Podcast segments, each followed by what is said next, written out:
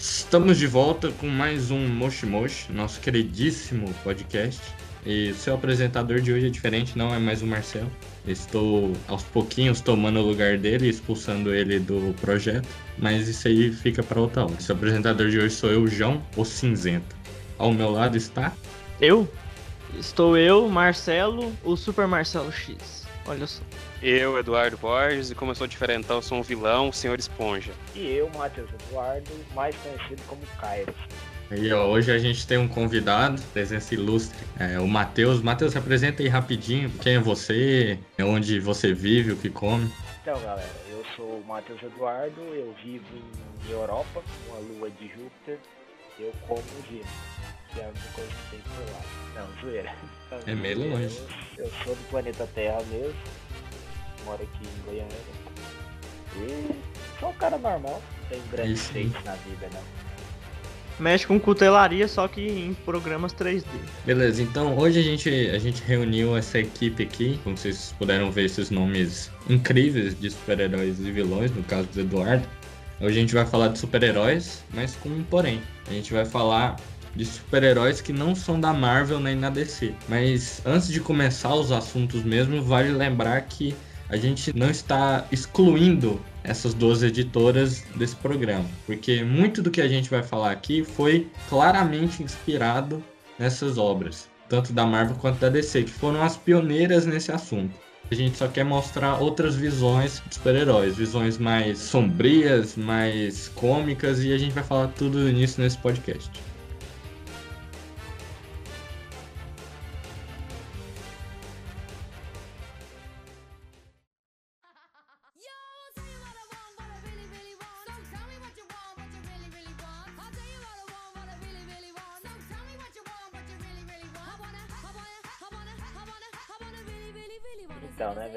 Porque nem só de Marvel e DC vive o nerd, né, mano? Tem muita coisa boa aí pra gente poder analisar. Pois é, e a gente já vai começar com coisas bem próximas a isso. É, mas a gente vai, nesse primeiro assunto que a gente vai tratar, vamos tentar falar de obras que se inspiram completamente nos heróis clássicos que a gente conhece, mas de uma maneira diferente, uma maneira mais sarcástica, um tom mais cômico. Primeiro que vem na minha cabeça aqui é The Boys, que estreou ano passado e já tá saindo bastante coisa da segunda temporada aí, muitas notícias. O que vocês acharam do The Boys? Vai, cara, então, eu assisti The Boss despretensiosamente. Eu me indicaram e falaram, mano, é muito inspirado na, na Liga da Justiça, só que como se fosse na realidade mesmo, né? Como os heróis realmente seriam. E eu fiquei tipo assim, nossa, deve ser muito paia, né? Só que quando eu assisti, mano, eu falei, caramba, pior que ia ser desse jeito mesmo, cara. Eles iam ser muito chatos, muito. Ia ser Psicopatas. é, muito psicopatas. E realmente, mano, se eu tivesse poderes, eu ia me sentir superior. Igual o, o super-homem do The Boys lá, né? Que é o Capitão Pátria, que ele não tá nem aí pro, pro povo, cara.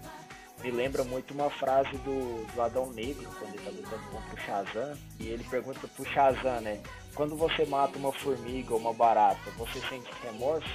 É claro que não, porque na verdade você se sente superior, né?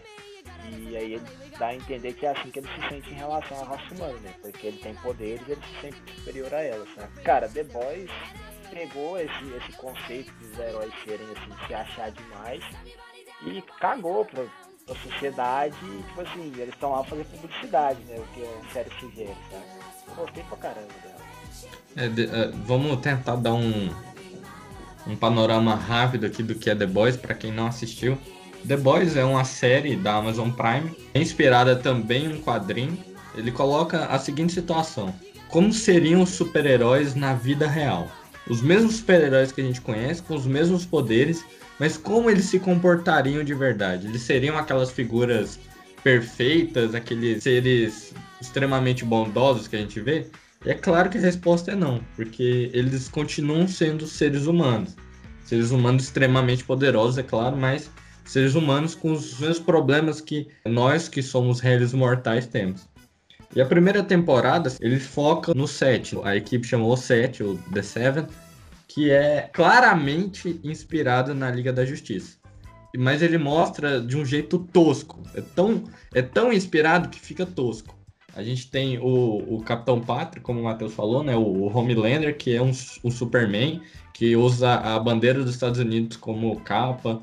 Tem Trembala, que seria o nosso Flash, a Rainha Maeve, que é a Mulher Maravilha, e por aí vai. É interessante que, mesmo eles tendo poderes idênticos aos que a gente conhece, eles têm personalidades muito diferentes. Isso que é interessante a gente acompanhar. Muito na série tem um desenvolvimento deles, é, eles vendo que eles são talvez assim, talvez um pouco babacas, talvez um pouco violentos demais, porque quando se tem seres tão poderosos na sociedade, pessoas tão fracas, que nesse sentido fracas seriam simplesmente as pessoas normais, eles acabam tendo um complexo de Deus, porque se eles fizerem alguma merda, quem que vai lá bater neles? Não tem ninguém, só tem heróis, não tem super vilões nesse mundo. Não vou me explicar por quê, porque seria um spoiler muito grande. É interessante pensar nisso, porque o Homelander ele tem toda aquela é, aquele ar de superior, porque ele de fato é superior. Não existe ninguém para confrontar ele.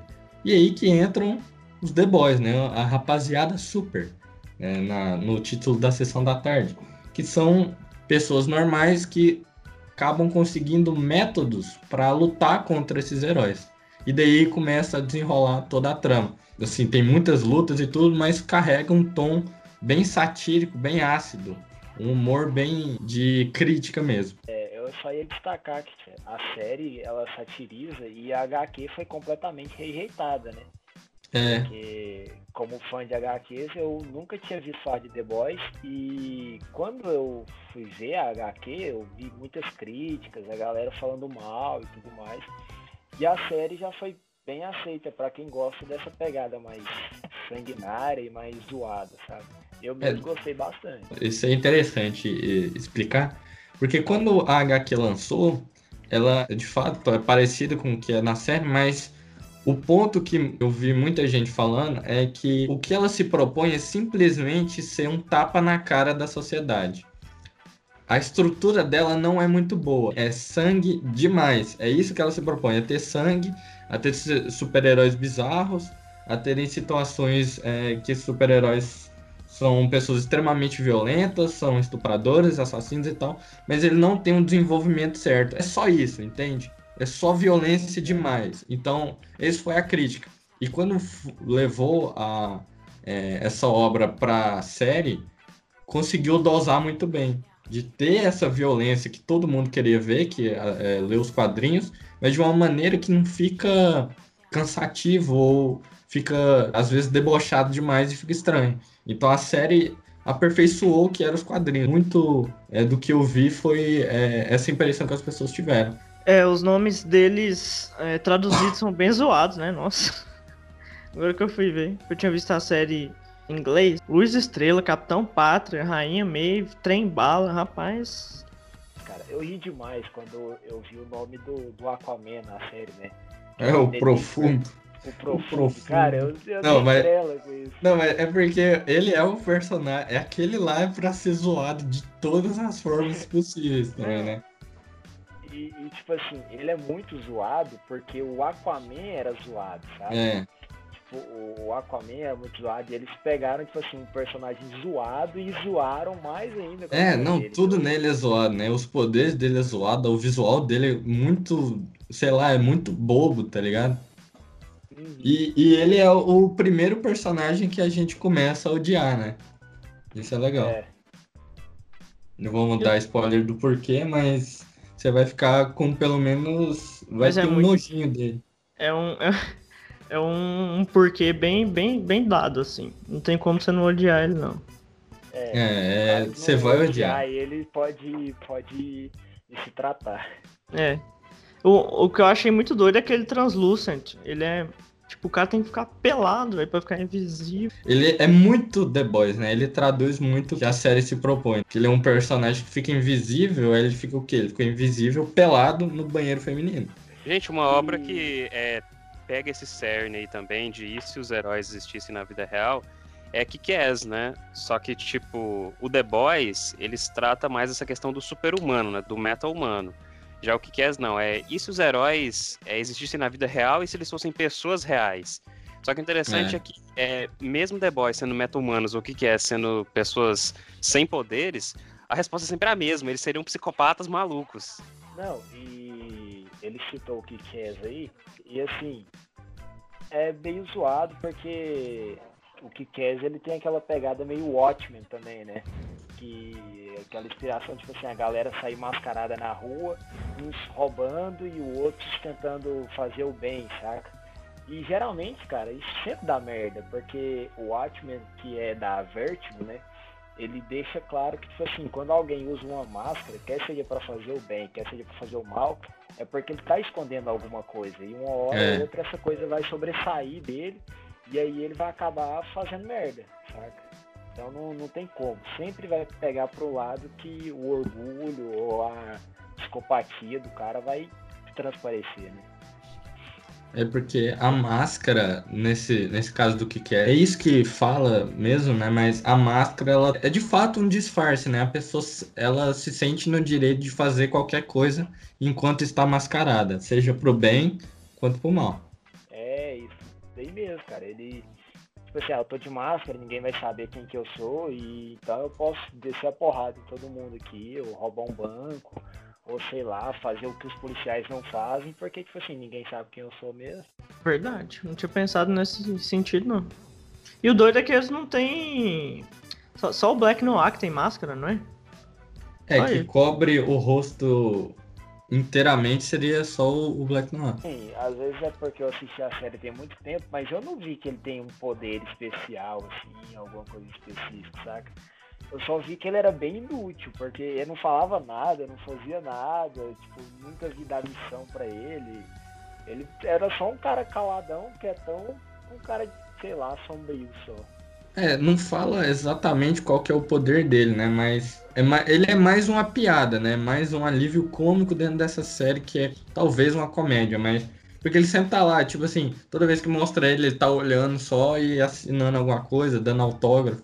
Mas aí lá pro final da série tem uma luta. Aí mostra que, não sei se é o- tem a ver com o poder dele, mas ele usa um- uma porrada de faca. Tipo, ele é habilidoso com faca, mas não fala exatamente qual que é o poder dele. Oh, mas a Agora Sociedade vamos- da Virtude, ó. É, agora vamos falar de Sociedade da Virtude, porque o, o Eduardo tá muito triste, solitário, sem falar nada. E aí, vocês assistiram Sociedade da Virtude? Nossa, Sim. demais. É num, num, num humor, às vezes até parecido com o, o de The Boys, mas o lance de ter uma animação, episódios animados, deixa tudo muito mais legal, né? Possi- É. A animação possibilita mais noia, né?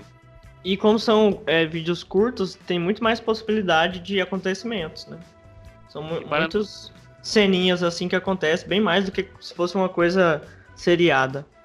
Parando pra É. pensar, todas essas obras aí que a gente comentou, parece que todas elas é, tratam disso, né? De que o super-herói mais real possível seria um babaca. Porque, como por exemplo, o equivalente ao Homem de Ferro lá da Sociedade da Virtude. Nossa, ele só fala É o dinheiro o tempo todo. Ele só fala, então, só fala em dinheiro o tempo todo, cara. Tem um, um dos episódios lá que, nossa, eu rio demais dele. Ele- É assim, toda hora ele fica falando qual é o preço da armadura dele, sabe? Só pra esbanjar o dinheiro. É, é o, é o Mr. Platinum. É, o Platinum. Ô, outra coisa que é legal é que os personagens, esses heróis, são, são bem feitos demais, né? Não é algo extremamente zoado. Tipo assim, esse Homem de Ferro aí, a armadura dele é maneira, tá ligado? O nome dele é maneiro. E, e as situações, é claro, são muito zoadas, mas poderia ser uma história, entre aspas, é claro, séria. Com esses mesmos personagens. Mesmo que sejam todos bem satirizados e tal. Mas é, o que, que vocês acham disso? De o que, que vocês acham dos personagens? Eu acho é, muito engraçado, tem uns, tipo, muito doido, né? Tipo Pantera Ruiva, velho. Essas coisas. É, que Louco é, demais. é sensacional. Aí, o que você falou da dublagem, né? É, a Pantera Ruiva é dublada pelo Guilherme Breis, que deixa tudo 300 vezes mais engraçado, né? É, a- não, a dublagem eu acho que é muito melhor dublado do que, do que o original. E eles estão viajando muito agora, né? Tipo, não é só herói Marvel e DC que eles zoam, né? É um monte de coisa. Thundercat, é É, Transformers, He-Man. é Tron, é qualquer coisa. Eles estão só lances, fazendo assim. sei lá, é desenho dos anos 80 e 90. É, É. Tipo, eles não têm limite não, velho. Eles vão fazendo assim. Tô nem É, aí, sabe, fica sabe um engraçado. negócio que eu acho muito, muito doido? É porque quando eles vão zoar o Batman, o Batman é tão complexo que não tem um personagem pra zoar o Batman, tem três, que é o Vigilante Noturno, é o Corvo Urbano e o Homem-Rato. Tá ligado? E cada um É zoa. Cada um zoa uma situação do, do, do Batman. O Vigilante Noturno é que ele não mata, mas ele espanca, ele deixa os caras tetraplégicos, ele amassa o crânio dos caras, mas não mata. Aí o Homem-Rato é toda a, a situação dele com o Robin, todas as loucuras que eles fazem com o Robin, e o, o Corvo Urbano. é, é no caso dele ser um milionário e fazer as coisas que não precisa ser feitas, ele gastar dinheiro demais com o que ele tá fazendo, tá ligado? E isso é, isso é muito Uhum. engraçado, velho, ter que zoar o Batman de três formas diferentes pra a- abranger tudo que o Batman faz. Não, isso aí realmente é é uma coisa. é, foi uma coisa que eles pensaram muito bem. Tem uma, um episódio da Sociedade da Virtude que eu acho muito, muito engraçado também, que é um que tem uma sátira do Steven Seagal. Eu não, não lembro o nome dele agora. Que é um cara gordo e usa umas roupas meio estilo samurai, um trem assim, sabe? Ah, Ah, é o, o Big Bang? é o Big eu- Bang eu Boy, acho- né? Não, o não, que é o Big tem- Bang é tem personagem recorrente força. até. Ele tem super força e tudo mais. Ah, eu- isso, aí, isso é engraçado, o, o Big Bang, é porque tem várias equipes, né? E uma delas é de, se chama de fato a Sociedade da Virtude, que é seria base, são quatro heróis, depois vão aparecendo mais, mas é baseado mais na Liga da Justiça, que é o Big Bang, que seria o Superman, a Majestosa é a Mulher Maravilha, o Vigilante Noturno é o Batman e o Volt é o Flash. Mas aí tem uma piada que é assim, é, vai mostrando cada um, aí vai falando assim, ó, o, o, o Volt, o segundo mais rápido da Sociedade da Virtude.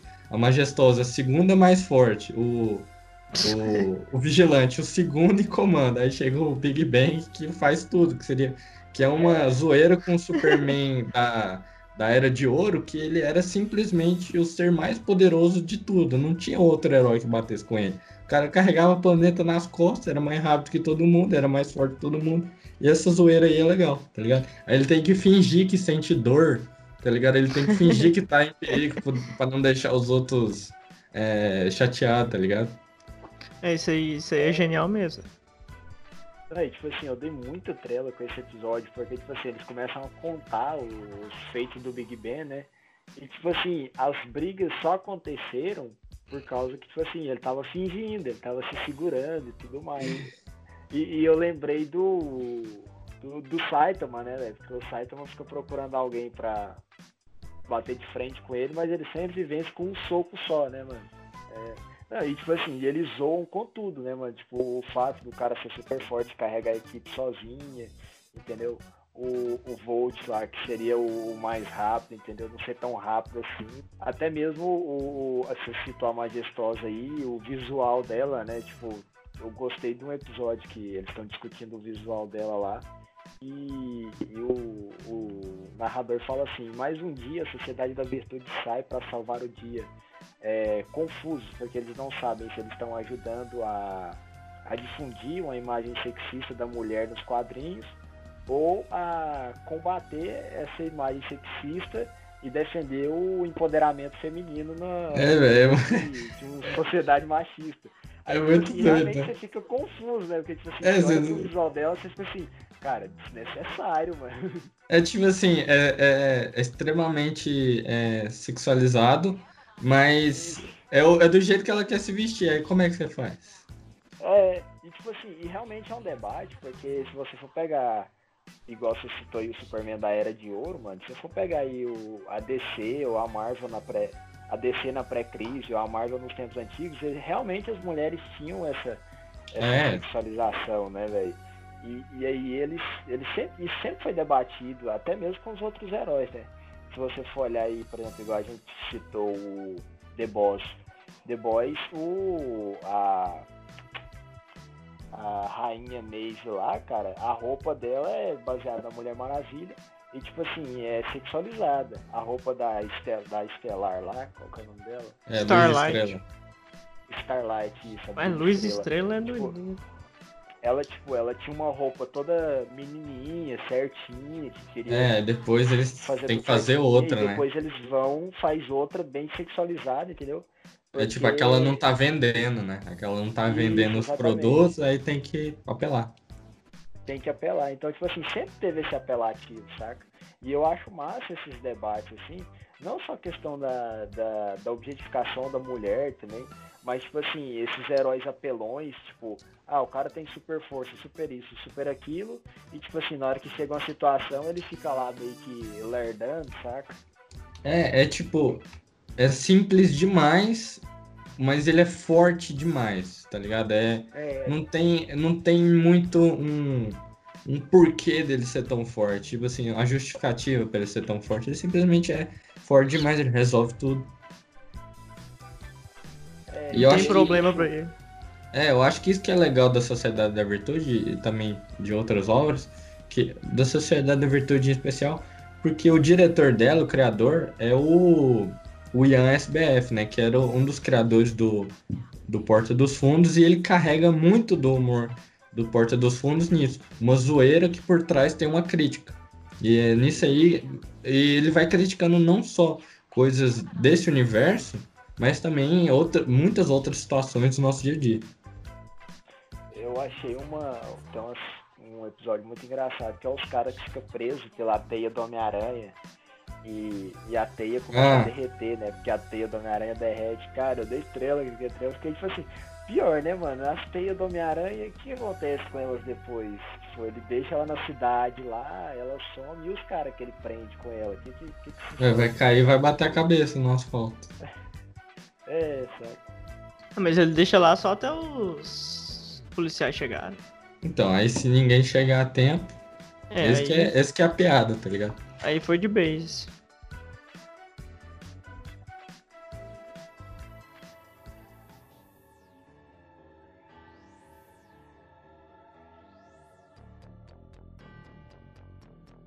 Então, galera, eu acho que cabe também a gente falar um pouquinho sobre a origem de tudo isso, né? Que são as histórias em quadrinhos. E é, muitas pessoas não sabem, mas, tipo, a origem das tartarugas ninja é bem assim, dark, né? Bem assim, uma mistura de Batman com essas histórias de samurai antiga. Vocês já tiveram algum contato com essas tartarugas ninja assim, original?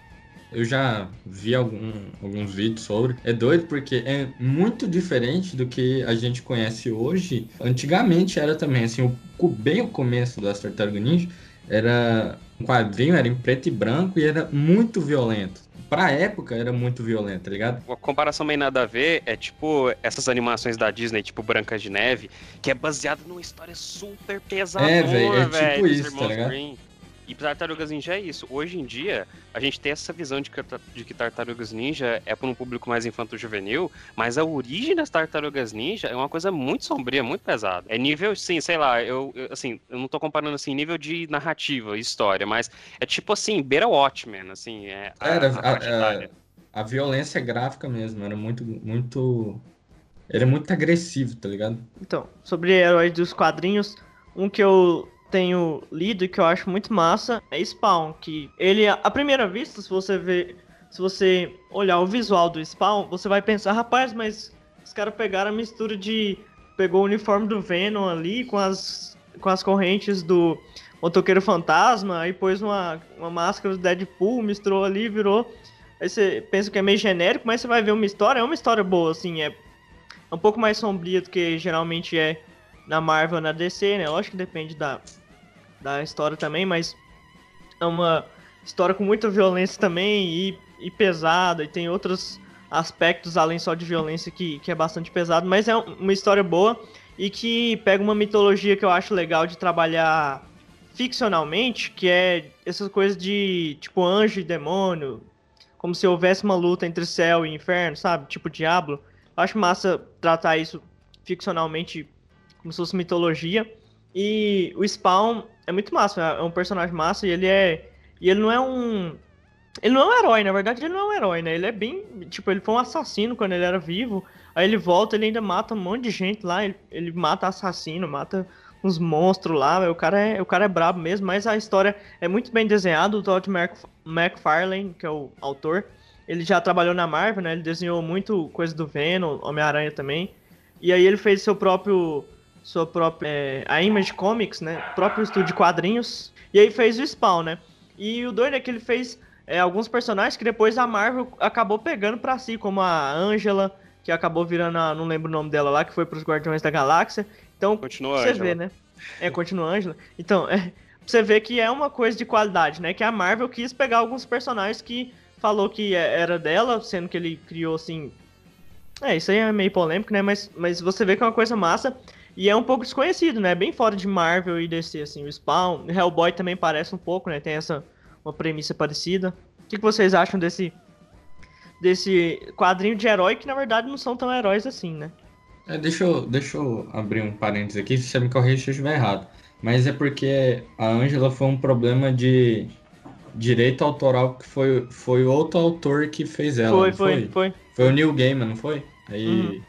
É, é, é porque nos quadrinhos tem muito, muitos problemas disso, né? Porque às vezes o, o personagem tá com a editora, é, os direitos dele tá com a editora, e às vezes tá com, o direito tá com o autor. Aí nisso aí, cara, é muito rolo. É personagem é, de uma editora passando para outra, mudando de nome por causa de problema com outra editora e por aí vai, né?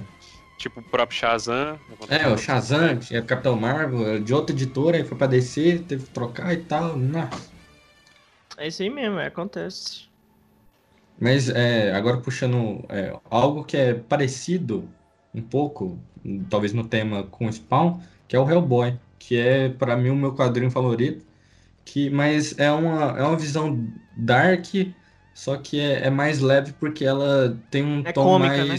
É um tom mais talvez sarcástico, porque Até o traço, né? Até o traço. É, né? é, justamente, porque toda começa pela situação toda do Hellboy que ele era ele é a chave pro apocalipse começar.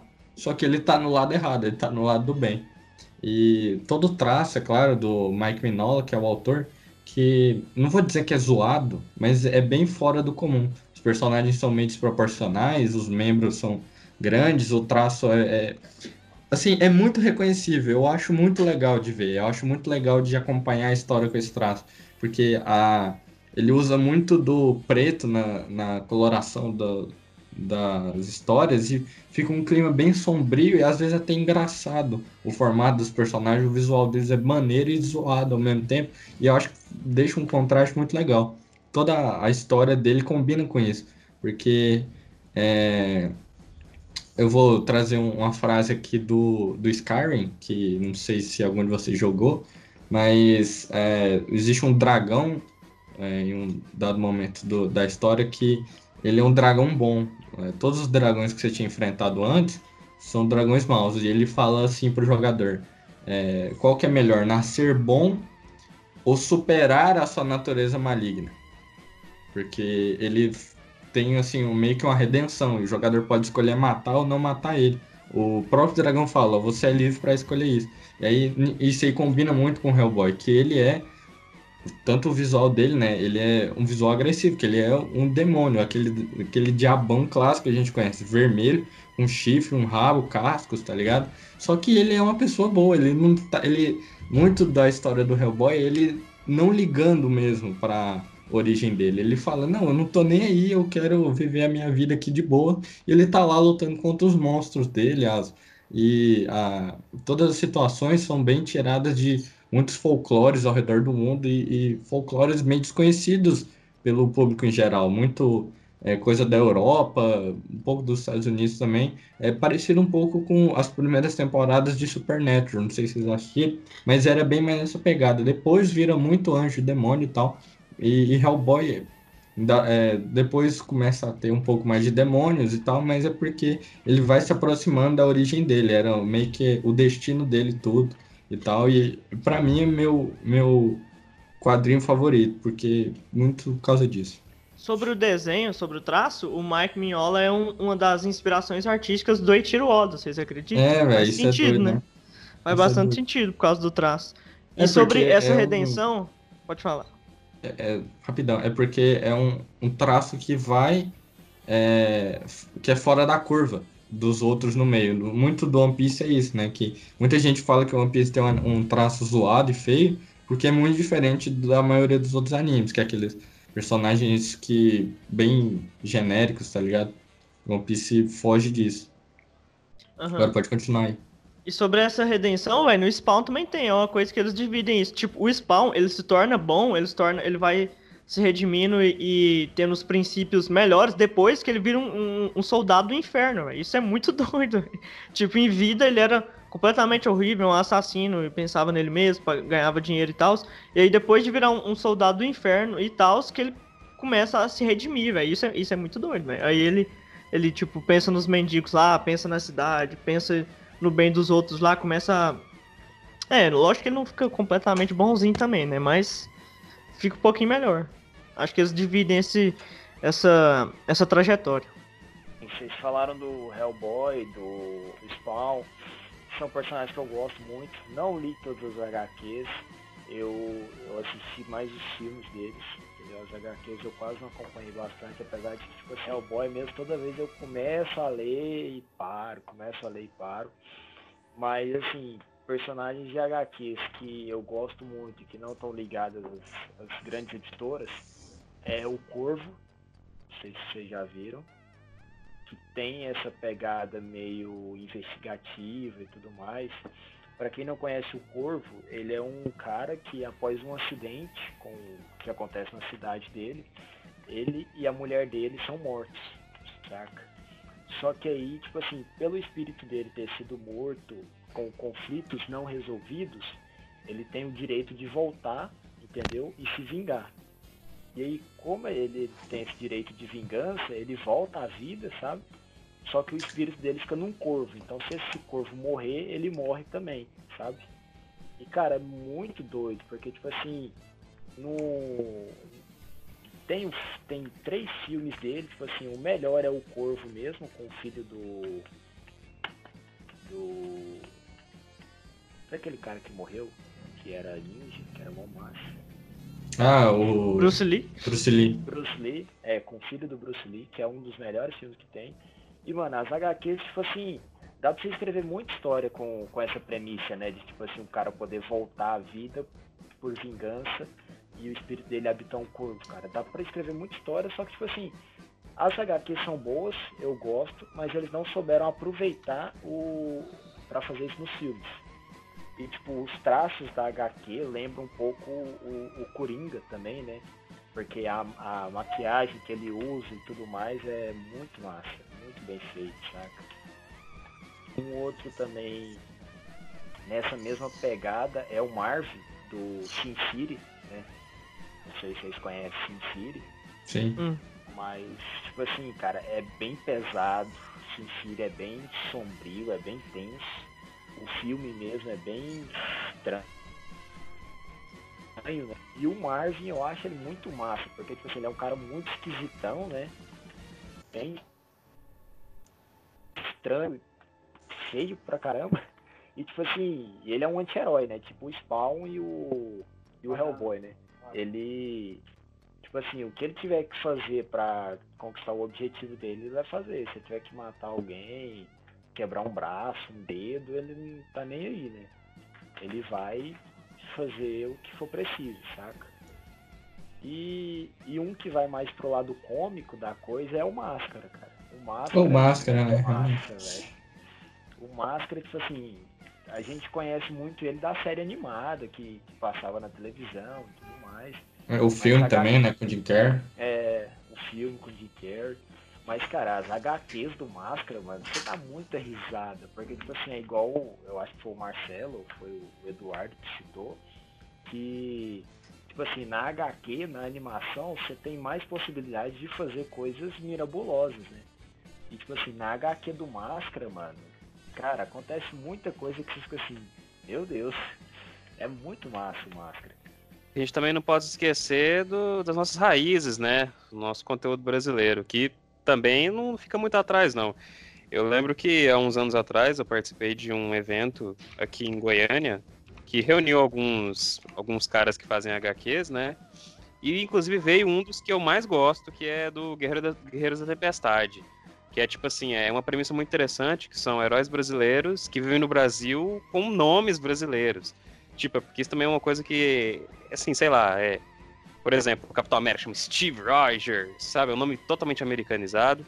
Aí vem o Guerreiros da Tempestade, que é um produto brasileiro, no qual, sei lá, você tem um nome Ricardo, sabe? Ti- Tipo assim, eu acho, eu acho que isso é uma coisa assim que é, o Brasil precisava investir mais. Porque os nossos heróis são todos norte-americanos. Todos.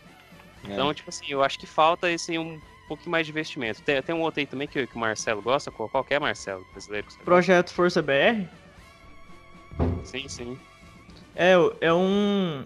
Vocês podem até seguir lá no Instagram, velho. Eu descobri ele no Instagram. Muito massa, velho. Tipo, é baseado. O Matheus também viu, não viu, Matheus?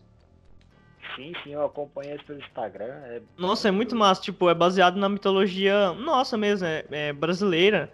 E, e tem tudo isso de colocar a caracterização é, de é, do, do nosso país, o que é uma coisa muito massa e praticamente não tem.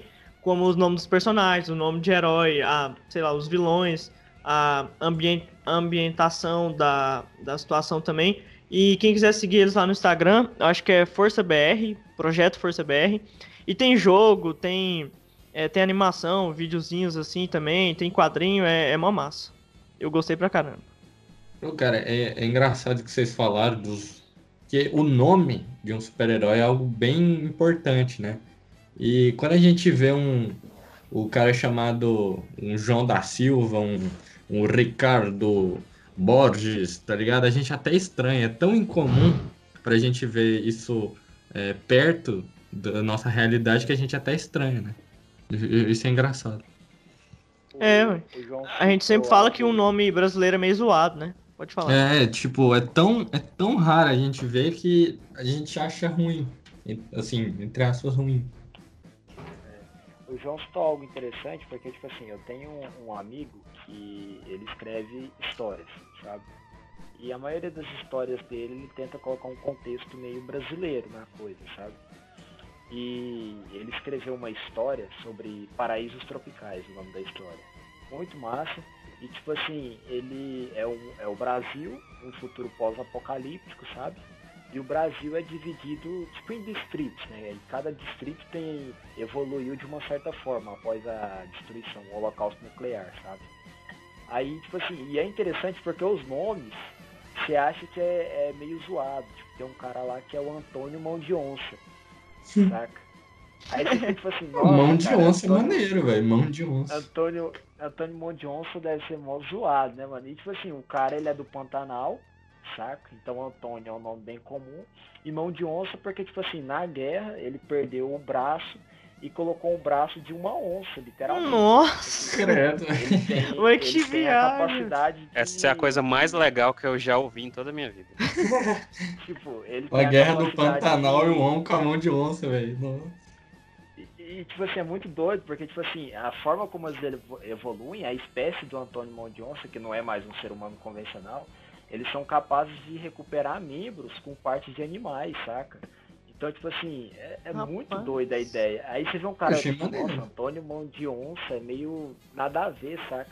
Porque a gente tem essa, essa americanização da coisa, né, mano? Porque, igual, querendo ou não, os filmes que a gente assiste é Marvel e DC. As HQs que a gente lê é Marvel e DC. A gente quase desconhece desses outros que existem. E os outros que existem são americanos. Não tem um investimento aqui brasileiro grande pra isso, entendeu? Isso aí é par, cara, porque é, no nosso país a gente tem muito pouco incentivo para para obras de ficção, né, velho? Porque Pra arte, né? é para Pra arte no música, geral, pra qualquer cultura, coisa. cultura no geral é, é muito é, é quase reprimida. A gente prefere simplesmente consumir o- os Estados Unidos, nem, não é nem de outros lugares, é Estados Unidos mesmo. É Não. o que todo mundo acha que é o melhor e pronto, que se dane as obras que a gente faz aqui, a nossa cultura mesmo é levada a sério. A- até os próprios filmes, é, assim, fugindo um pouco desse assunto, mas os filmes que a gente vê é, que tem relevância mesmo são aqueles filmes adolescente bizarro, é, filme do Didi e da Xuxa e essas comédias bem bobas, tá ligado?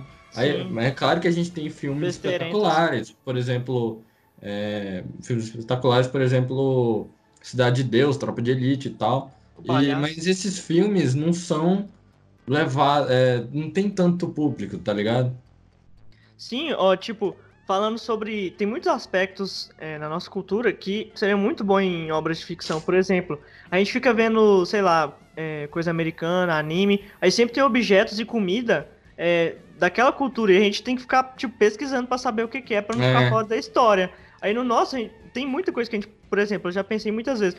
"Ei, por que, que não tem nenhum personagem que luta capoeira, velho? Seria muito louco. Aí nesse projeto Força BR eles fizeram. O cara chama é, Mozenza, ele é mestre dos mestres de capoeira, velho. Aí ele luta no estilo de capoeira, velho. Muito louco, velho. Por que, que nunca pensaram nisso antes, velho? É raro, né? É raro a gente Não, ver em e- qualquer outro lugar dessas paradas. E tipo assim, cara, até mesmo a gente perde os times das piadas também, né? Porque, tipo assim, tem muita piada que você lê na, na HQ, ou você vê no, no anime, ou no, no filme, o que quer que seja, e você acaba perdendo, porque, tipo assim, é algo tão americanizado que fica, tipo, o que que eu tô falando? Sabe? Sim, Um, um É, cara, um ve- meio fora do assunto é Rick and Morty, sabe? Eu gosto muito. E tipo, tem um episódio do gato lá, que tem um gato que fala, e aí o Rick vai ler a mente dele pra descobrir por que, que o gato fala. E ele vê um monte de coisa horrível e aparece um monte de som, só que não mostra o que, que é. É, ó, esse, esse episódio é muito bom. velho. Aí o, o Jerry vê também, né? E fica louco. Isso, fica louco, o Rick tenta se matar, depois que ele vê, nossa, bem, bem pesado isso daí, né, mano? E não mostra o que que é, e aí, tipo assim, você vai na internet, tem um monte de teoria, um monte de trem, que não sei o que, e aí, tipo assim, quando você descobre a verdade, era um meme que aconteceu lá nos Estados Unidos, que o cara foi pego com conteúdo é, pesado lá, né, no computador e colocou a culpa no gato. Só isso, saca? E aí, tipo assim, pra nós... É, não tem, não tem explicação, né? É, É, tipo assim... é simples. A, só a- pra a zoeira piada é essa, essa situação, né? Isso. E aí, tipo assim, e a galera ficou, tipo, tudo perdido, porque a gente achou que tinha alguma coisa a mais. Então, tipo assim, por estar fora do nosso contexto, a gente acaba perdendo essas piadas, esses trem. E ainda mais eu que gosto de assistir tudo no idioma original, saca? Tipo, as dublagens, por exemplo, do Rick and Morty, eles fazem piada com coisas BRs. Eles tentam É, colocar no meio do contexto. Mas quem assiste legendada acaba perdendo, sabe? Isso aí, ó, isso aí, é, esse lance da dublagem gera debates difíceis, porque a du- muita gente acha que a dublagem é uma tradução, sendo que a dublagem é, é uma versão brasileira, por isso que fala no, nos filmes. Então, É. Richards. é, exatamente. Porque o trabalho da dublagem, no caso de uma piada muito específica para um americano, é, coloca outra piada completamente diferente para a gente entender na mesma situação. Por isso que às vezes eles falam piadas com algum apresentador, por exemplo, de televisão, e aqui a gente fala do Faustão ou do Silvio Santos, numa dublagem, por exemplo. Isso aí é interessante, mas vamos deixar esse papo para outro, outro podcast. Podcast.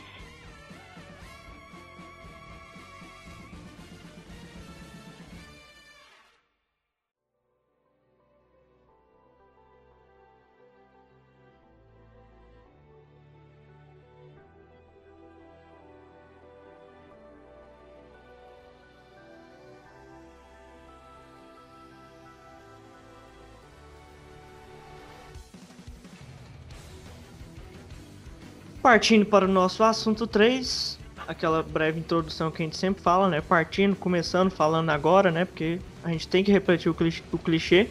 Vamos falar agora sobre mangás e animes que abordam o tema de super-heróis, Boku no Hero e One Punch Man. Pra começar, One Punch Man é meu anime favorito. Já vou falar isso aí, deixar essa verdade aí. É, eu já, E- já vou falar que Boku no Hero é o meu favorito, então. Aí, ó, olha só, nós, nós- ou seja, nós gostamos eu- bastante. Pode eu falar. prefiro One Punch Man, velho. Eu também prefiro One Punch Man. Eu prefiro. Mas Eu você nunca estou- viu eu Boku no estou- Hero, Eduardo? Eu estou sozinho aqui mesmo, velho. Não, eu também gosto muito de Boku no Hero, mas One Punch Man é meu anime favorito. E é muito louco porque cultura japonesa é diferente, né, velho? Só de você ir pro lado oriental do planeta, É outro É, mundo. Vamos falar. já, já muda muita coisa. E, e aí, eles transformam os heróis, é, são ocidentais, né, numa coisa shonen, que é uma coisa oriental, né? E já dá uma mudança transformar isso. Transformar, por exemplo, eles ficam um pouco mais. Geralmente eles são adolescentes, né? Por exemplo, no Boku no Hero, no One Punch Man ele é um pouquinho mais velho, né? Mas no Boku no Hero é tipo um monte de adolescente super-herói. E, e eles geralmente transformam muito o mundo em volta também. Eles não deixam o super-herói aqui na nossa Terra como se ele fosse diferente, mas eles colocam toda uma outra ambientação, como tem no One Punch Man e no Boku no Hero. E eu acho essas diferenças é, contribuem bastante para a obra. O que, que vocês É. acham? É, acho que apesar de serem dois mangás barra anime que abordam o mesmo tema, que é super-heróis, são duas obras completamente diferentes. Tanto na é, história, o mundo, as situações, o humor é, é completamente diferente. E, mas, é claro, os dois são obras muito originais dentro do seu tema. É, vou- posso começar falando de Boku no Hero, que é a minha paixão, que o mérito De nada todo... por ter te indicado, hein? De Não, velho, esse aí realmente eu tenho que agradecer, velho. Que, mano, Boku no Hero é bom demais, brother. É, eu acompanho toda semana o mangá, eu, velho, eu fico louco nesse aí. Só de começar a falar eu já arrepio, tá ligado? Porque é muito bonito e é muito criativo. Isso que me cativou no Boku no Hero. É, deixa eu explicar rapidão aqui pra quem não conhece esse mundo, que é o seguinte. é, a proposta dele é a seguinte situação. E se todo mundo tivesse poder? Como é que seria? Se não fosse só uma minoria da minoria da minoria, se fosse 10 pessoas no mundo. Não. 10 pessoas no mundo é o que não tem poder, quase. Porque nesse mundo, é, só tô zoando, mas no mundo é, é- é o seguinte, é, é mais ou menos 90% da população do planeta tem poderes. Poderes que variam de poderes extremamente simples, de evitar objetos pequenos, até poderes que podem, sei lá, destruir o mundo, tá ligado? E nisso aí precisa de uma regula... meu Deus, regulamentação para esses poderes, que acabam virando um sistema de super-heróis, porque diferente de The Boys que a gente falou no começo, não são só os super-heróis que têm poderes, os vilões também têm superpoderes. Então o assaltante de banco acaba virando um super-vilão, porque ele tem o poder de voar, porque ele tem o poder de explodir as coisas, por exemplo. E isso aí que eu acho muito legal. Os poderes, porque são muito criativos. Não é, ah, o cara nasceu com super força. Tem um, ele pode ter essa super força, mas é outro motivo. Às vezes os músculos dele crescem e ele fica, ele fica mais forte. Ou às vezes, é, deixa eu inventar um aqui. É, o, a força dele é inversamente proporcional ao peso e ele é um magrinho super forte, tá ligado? E isso aí que é legal, porque é, vão criando situações de poderes muito, muito divertidas de se acompanhar. Porque os poderes, eles podem ser aleatórios, mas a maioria das vezes são uma junção dos poderes dos pais ou uma, um poder do pai é, específico, ele puxou só o poder da mãe ou só o poder do pai, uma combinação dos dois. Então, no Boku no Hero, pra profissionali- profissionalizar os heróis, né? Já que, tipo assim, todo mundo tem poderes, todo mundo vai ser herói. Não. No Boku no Hero, os heróis precisam o quê? Saber utilizar os seus poderes pra salvar as pessoas. Já que os, é, os bandidos vão ter superpoderes e vão muito provavelmente usar eles pra roubar, né? Pra fazer as coisas ruins, pra matar pessoas. Então, os- os super-heróis precisam utilizar bem dos seus poderes. E no Boku no Hero é muito bem feito essa essa, esse balanceamento dos poderes, né? Como se fosse um jogo. Tipo, nem, é, quase nenhum poder tem só coisas positivas. Eles geralmente têm alguma coisa negativa. Por exemplo, a Uraraka. A Uchaku Uraraka, ela é, tira a gravidade das coisas. Aí as coisas podem levitar. Só que ela fazer isso muito, aí meio que ela mesma perde o equilíbrio e acaba vomitando, com dor de barriga lá. Então, esse balanceamento é muito massa. E aí, os heróis, eles precisam saber é, realmente salvar as pessoas, não é só utilizar é, bem o seu poder. Então acaba virando uma profissão bem in- institucionalizada. Você tem que fazer a escola, aí você vira fazer um estágio, aí você tem que é, virar profissional, é, se, é, se cadastrar lá no, no ranking dos heróis. Então, tipo, isso é bem legal porque é bem um pouco mais organizado, mas não organizado tipo Guerra Civil, não, que o governo queria mexer lá, não. É, um é uma organização boa. One Punch Man é um pouco diferente a institucionalização dos heróis, porque é, não tem, tipo, estudar pra ser herói e nem todo mundo tem poderes, né? São, é bem menos pessoas. Mas ainda tem isso da, da empresa lá, né? Como é que é? É, Tem a organização lá, né? Que é, organiza os heróis, os rankings e tal, mas no One Punch Man é muito mais, eu diria, mais cômico, né? As coisas são mais engraçadas, É. assim, mais satirizadas.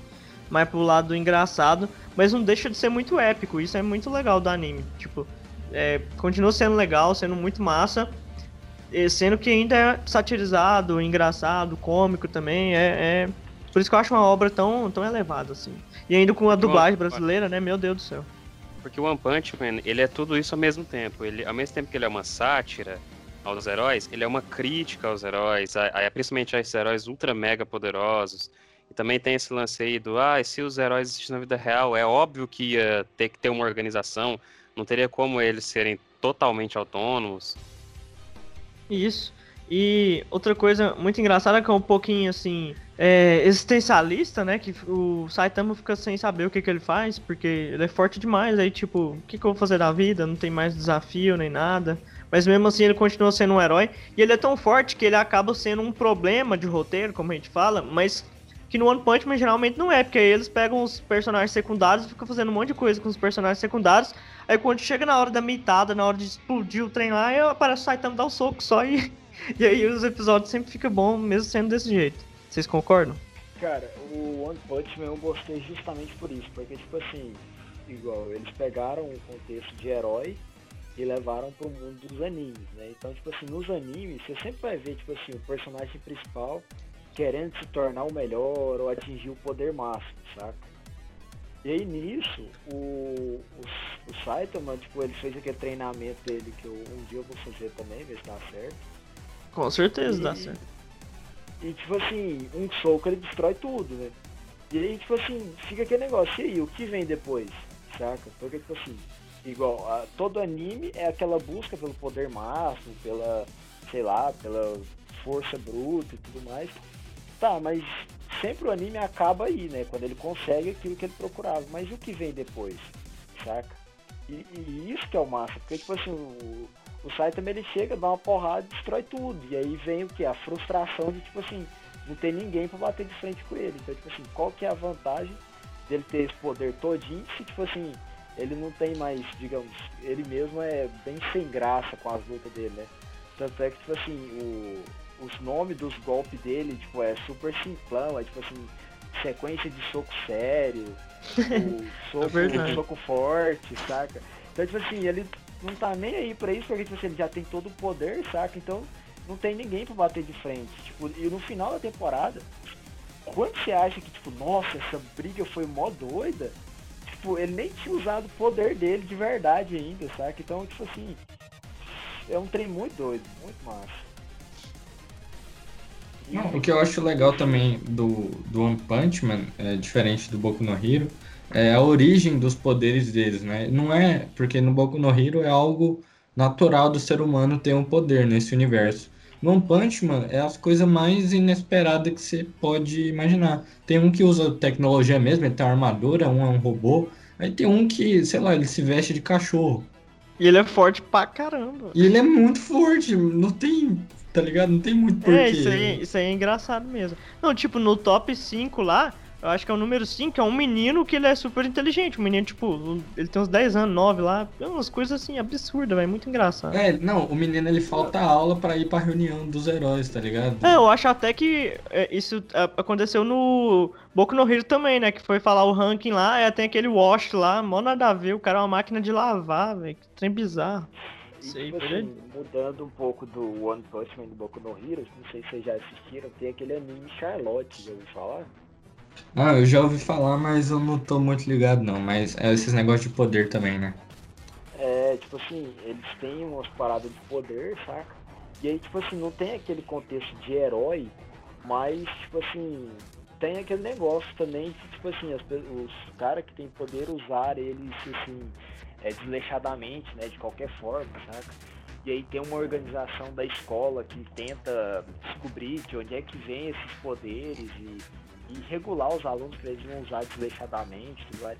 E cara, é um anime bem massa e tudo mais. A história dele é bem simplesinha, bem genérica, pode dizer assim, saca? Mas é massa, é um anime assim que você termina de assistir, é bacana, saca? E a história é diferente também. E o final tem um plot twist assim que eu achei bem legal pra história.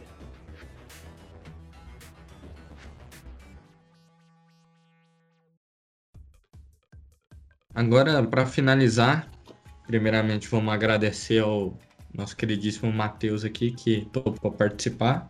Ajudou muito, hum, agregou muito nessa conversa. Muito obrigado, Matheus.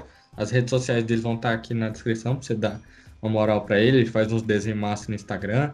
E o cara é bravo, velho. Vai, vai ter que voltar aqui que é, rendeu muita conversa que não deu pra pôr aqui. E a gente vai ter que gravar outros podcasts, milhares de outros. É isso. Agora, nossa perguntinha da semana. Qual superpoder vocês gostariam de ter? Vamos começar por mim. É, no começo eu falei que o meu nome de super-herói era o cinzento, porque eu gostaria de ter poderes de fumaça. Que eu acho esse conceito muito maneiro. eu Comentei até no lance do Infamous, que ele tem não um poder de fogo, um poder de fumaça. Eu acho muito maneiro, eu acho muito diferente. Eu acho que deixa. Dá pra criar um personagem maneiro é, em torno disso, um pouco baseado também no Smoker de One Piece, que eu acho um personagem muito maneiro. Mas e aí, vocês? Qual superpoder vocês gostariam de ter? Quem quer falar Olha, primeiro? olha eu, eu admito que eu esqueci qual foi o nome de vilão que eu usei. Senhor É Esponja. Senhor Esponja. Peraí, foi Senhor Esponja, Doutor Esponja, Capitão Esponja? O que foi? Acho que foi senhor. Esponja. É, foi Não, Senhor ou beleza. Doutor? Senhor Esponja, Senhor Esponja, eu acho. É porque eu, eu me baseei no conceito de sugar coisas. Então o meu poder seria sugar poderes. E aí, Rapaz. tipo, Marshall tem- Ditich. Tem que O povo aqui apelar, tá gostando um pouco de Sabe One Piece, hein? Não, não, mas ao contrário Pô, do babaca do eu não Barba Negra. Manhattan. Não, mas é vamos assim, apelar, ó, não. Não, peraí, mas é que assim, ó, ao contrário do babaca do, do Barba Negra, o meu poder seria roubar poderes e jogar fora. Tipo, seria, seria assim. ah, não é, fica pra você. não, não, não, não. Eu seria assim, ó, o cara, o revolucionário, que é falar assim, ó, o mundo precisa estar livre desses super seres. Então eu vou Ah, é tipo roubar esses Overhaul. É, o Overhaul Então, tipo assim. É, eu vou pegar os poderes e vou jogar fora. Eu vou destruir os poderes, é isso. Enfim, por isso que eu sou Ah, um super vilão. vamos- Não, então vamos fazer assim, ó. Vamos colocar uma limitação no poder, igual em. Boku Não, no a minha Hero. tinha, é a minha. a Ó, minha- então deixa eu colocar um no meu aqui. É, vamos. O meu poder é de fumaça. Eu crio fumaça, eu me transformo em fumaça, mas eu posso me intoxicar com a minha própria fumaça. Rapaz. E eu só, posso, eu só posso roubar um poder por semana. É o cooldown. É, tipo Posso isso, falar no o Boku no meu? Hero tem um personagem que ele só usa uma vez por dia. Então, ó, o meu, eu já tinha pensado faz tempo, olha só, eu sou, sou tão nerd assim, tão viajado que eu já tinha pensado faz tempo. E é o, o poder do Super Marcelo X, olha só que belo nome. E é super regeneração, ó, vai parecer roubado, mas não é tanto. Super regeneração é com é, manipulação de energia, como é que é o nome da energia quando você toma uma porrada? Cinética, né? É, cinético. cinético. Então, aí tem super regeneração. Só que aí, quanto mais ele apanha, mais energia cinética ele pode devolver. Tipo o full counter do Meliodo, saca? Só que ele só pode fazer isso consciente. Então, se ele desmaiar, ele morre. Mas, por exemplo, ele pode quebrar o braço dele e regenerar e aí dar um super soco, entendeu? É, mas é, é, é complexo. Então, é mechanics. Aí, tipo, só que ele tem que ficar consciente. Então, ele tem que aguentar as porradas, tudo, aguentar pra, pra depois regenerar e aí devolver a força toda no soco assim e, pronto. É isso. Bem roubado, né? Não, ele tem que ficar consciente. Você bate na cabeça dele Ah, e ele eu- morreu. Eu, Eu defendo que o Matheus pode ser o Dr. Manhattan sim e dane-se. Rapaz. É. Aí vai ser eu desbalanceado. Sou, sou convidado, né? Eu sou convidado. É, o convidado pode, pode apelar então, né? Não, mas eu não, eu não queria ser o Dr. Manhattan, não, porque ele é muito fraco. Ah, Dá um vazio existencial, né? É, tipo, mó pai, você, você, você poder tudo, aí você fica tipo assim, tipo o Saitama, pô, não tem ninguém pra enfrentar aqui, velho. Mas, Mas qual seria, então? Pode. Cara, igual, no começo eu falei que eu seria o Cronos, porque eu sempre gostei muito dessa ideia de tempo. E eu acredito que o poder que eu mais queria ter é essa questão de manipular o tempo, inclusive viajar no tempo, saca? Tanto passado quanto futuro, entendeu? Porque eu sempre fui admirado com essa pegada de tempo. E eu sempre gostei dos, dos personagens que viajam no tempo e tudo mais. Tanto que ficou na cara que eu sou super fã da DC, né? E a maioria dos reboots da DC, e quando elas precisam reescrever algumas partes da história, elas colocam viagem no tempo, e não é algo tipo assim, ah, vamos viajar no tempo e pronto. Não, é algo bem escrito, bem detalhado. E tipo, sei lá, eu acho que a fraqueza de você viajar no tempo seria justamente o próprio tempo, né? Porque você perderia aí essa, essa noção do tempo, você poderia criar resquícios de você mesmo que teriam suas capacidades e aí eles poderiam querer te enfrentar para se tornarem únicos nas, nas linhas temporais, entendeu? Então, tipo assim, credo. provavelmente eu- seria o herói, o herói e o vilão da minha história, saca? Eu seria bem. Ah, ó, isso dá uma história maneira. Eu até comecei a escrever uma história de jeito, mas eu fiquei com preguiça. Não, não acontecia isso no Ben 10, mano? Acontecia, ué. Sim. É o Mano. Ion. É, velho, o, o Ben. Nossa. O Ben 10 é um super-herói, né? Não fala? Nossa, é verdade, velho. Nossa, é verdade, mano. Ben 10 é herói mó massa ainda. Nossa. Não, ele. Né? A gente garoteou, hein? Não, mas é isso aí. Antes que a gente comece a ter outra discussão aqui, vou agradecer você, telespectador. Comenta aí embaixo é, um poder que você gostaria de ter. Coloca seu nome de super-herói também que a gente vai ler. E é isso aí. Siga o Moshi Moshi no Instagram e no Twitter, arroba MoshiMoshiCast nos dois. A gente tem notícias e posts variados lá. Mas é isso aí. Muito obrigado. Falou.